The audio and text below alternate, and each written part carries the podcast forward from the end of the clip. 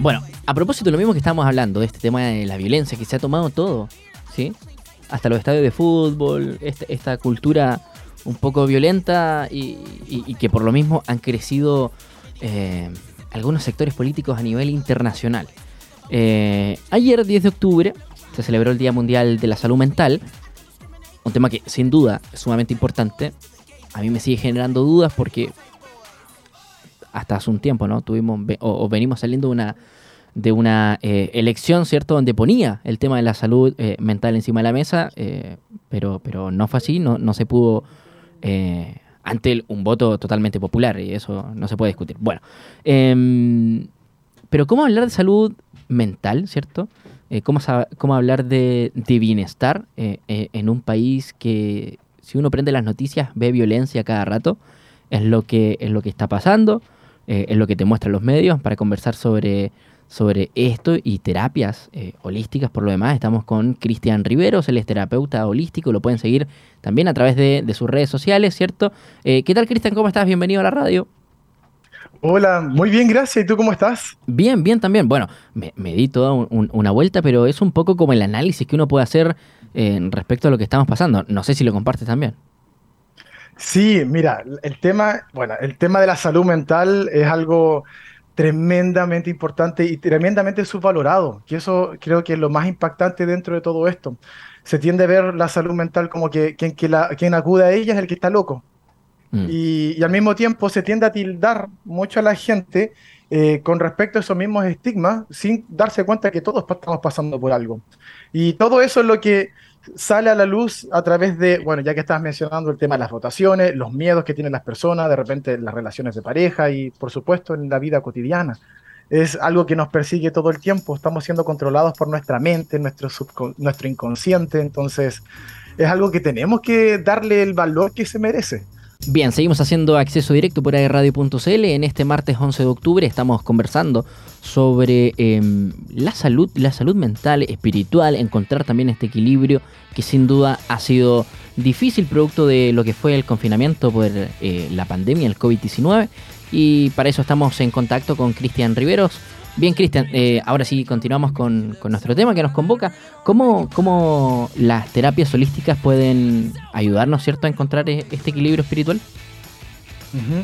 Bueno, primero tenemos que entender lo que significa terapia holística. La palabra holística hace referencia a la integración del todo, lo cual quiere decir que tenemos que vernos a nosotros como un todo.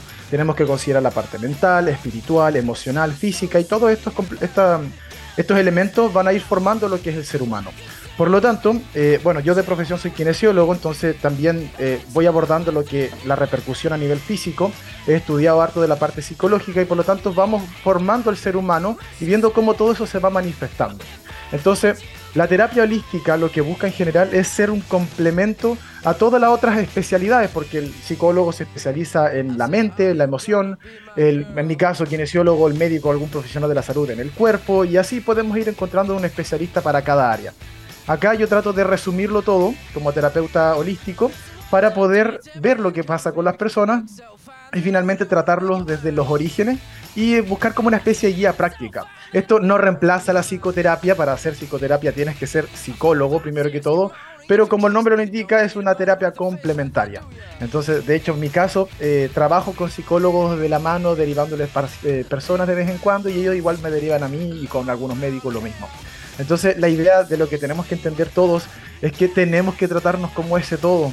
No podemos decir que una parte de mi vida no me afecta.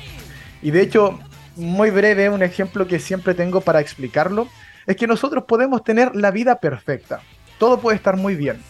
Pero basta con que entre un zancudo en tu dormitorio para joderte toda la noche. Para no dejarte dormir. Claro, por una noche no hay ningún problema. Pero ¿qué pasa si todos los días estás sintiendo ese zancudo, no lo encuentras y te molesta? Te va a afectar el sueño. Eso te va a provocar irritabilidad vas a tener problemas eh, eh, y desequilibrios a nivel del cuerpo, a nivel de la mente, tu relación de pareja, tu trabajo, tu salud, todo se va a empezar a ver afectado simplemente por un zancudo. Ya, así es como funcionan muchas veces eh, todos estos estímulos externos, el problema con la pareja, el problema en el trabajo, en la familia, y que usualmente suele acumularse. Entonces, tenemos que entender que todo tiene que ser abordado. y de lo si no, de lo contrario va a ser muy difícil trabajarse. Cristian, y en este sentido, eh, ¿cuánto afectó, cierto, también este confinamiento por la pandemia del COVID? Eh, me imagino que producto de lo mismo habrás tenido un aumento, ¿cierto?, en cuanto a consultas. Sí, o sea, de hecho la pandemia fue la época de oro que yo llamo, porque la mayoría de la gente se dio cuenta que estaba no solo encerrados en su casa, sino que encerrados en su propio cuerpo. Piensa que en el fondo lo que la, pandemia vino a hacer es, es, obligar a la gente a convivir consigo mismos y con las personas que tienen a su alrededor. Entonces empezaron a darse cuenta que cuando salieron de la rutina a la que estaban acostumbrados, empezaron a vivir un choque de realidad que no les gustaba. Porque lo que la sociedad suele hacer mucho es mantenerse ocupado. Y si nos ponemos a pensar cómo nos criaron, nos decían que si tú no haces nada, eres un flojo o una floja. O no eres productivo y tienes que hacer. Entonces estamos muy acostumbrados a mantener el cuerpo, la mente, todo ocupado para no sentir para no darnos cuenta de la realidad que está dentro nuestro y a nuestro alrededor también. Entonces lo que vino a hacer la pandemia fue mostrarles eso a las personas, decirles y hacerles cuestionar qué tan bien realmente estaban. Y que para poder estar bien con lo que tienes alrededor tuyo, tienes que aprender a estar bien con lo que hay dentro tuyo. Entonces para mí la pandemia, independientemente de lo perjudicial que pudo haber sido para mucha gente a nivel laboral, eh, de, pérdida de familiares, amistades y todo esto, igual tuvo un impacto bastante positivo porque provocó que nos cuestionáramos. Yo siento que desde pre-pandemia, post-pandemia, ha habido un, incremento de la preocupación por la salud mental. Y eso creo que es bastante valorable. Y al final, bueno, eh, por cada cosa negativa que podamos ir viviendo, siempre podemos rescatar algo positivo y creo que esto lo, lo podemos catalogar como la parte positiva de los efectos de la pandemia. Sí, ahí respecto con eso, me atrevería a decir también que esta generación, como las más jóvenes, ¿no? También eh, están, eh, están quitando, ¿cierto? Este estigma que ir a terapia, eh, de cualquier tipo por lo demás, o sea, desde la tradicional con el psicólogo, pasando por, no sé, psiquiatra o terapias alternativas. Como, como puede ser cierto las terapias holísticas, eh, asociadas, no sé, a las flores de Bach o, la mezcla con el tarot, que me parece que también está, está relacionada con eso. Eh, como, que ya, ya, ya deja de ser tabú pensando en las generaciones, eh, no sé, un poco más mayores, no sé, nuestros papás, por, ejemplo, que ir al psicólogo era, era la persona que estaba loca, que, que no estaba en sus cabales. Sí, o sea, mira, de hecho, lo bueno igual dentro de todo es que la gente mayor igual está tratando de modernizarse. Yo siento que igual el que no se actualiza va perdiendo. Así que por una parte siento que igual esto, bueno, la gente joven, las generaciones nuevas, eh, estamos provocando ese cambio en la sociedad, que es como que en algún momento fue como las mujeres en la sociedad o, los o, la diversidad sexual en la sociedad. Todo eso va, generando una catarsis o una ruptura de estructura. Entonces eso es también lo que siento que está pasando como con la salud. Se está viendo que para poder sanar algo tienes que preocuparte de lo que lo provocó. Si al final, ¿cuándo uno va médico? Cuando tenemos miedo o cuando tenemos dolor. Pero, ¿qué fue lo que te llevó a tener miedo y tener dolor en primer lugar? Si no solucionas eso, ¿cómo esperas que lo otro también se vaya resolviendo? Y, el aumento también de consulta se verá a que somos una sociedad que es más bien eh, reactiva eh, eh, en el sentido que, eh, no, no, no, no somos capaces de, actuar antes, ¿no? O sea, cuando nos encontramos agotados así hasta el, hasta el cuello con alguna situación que nos tiene sin, sin calma, que nos quita el sueño, recién ahí decimos, ¿sabes qué? Tal vez habría que ir a terapia en vez de tomarla antes, ¿no? Sí, de hecho es increíble. Bueno, en los hombres es peor que en las mujeres. Mm. De hecho, en toda, en toda área de, la salud, como eh, en tanto la salud pública como en estos casos de las terapias, la mujer siempre es la primera que tiende a abordarse, a, tratarse. ¿Por qué? Porque tiene ese contacto con lo emocional mucho más alentado socialmente que hace que se conecte con su interior y diga, creo que necesito ayuda. En cambio, el hombre estoy generalizando por supuesto, tiende a ser bastante más orgulloso y dice, no, yo me la puedo, y yo puedo, y yo puedo, y yo puedo, hasta que llega un punto que ya no pueden. Entonces, el problema de esperar ese punto es que muchas veces hasta muy tarde o muy difícil. De hecho, ahí es donde se empiezan a desarrollar enfermedades como el cáncer. Entonces, si queremos realmente hacer algo, tenemos que preocuparnos desde ya. No esperar, como tú decías, al último momento, sino qué podemos hacer, nos va a tomar mucho más tiempo. Y de hecho, mira, algo que, me, que he estado justo hablando con mucha gente en este último tiempo, esto del mismo trabajo, en un trabajo en particular de psicólogas, que esto fue lo que más impactante de todo, que ellas, estando enfermas, iban a trabajar igual.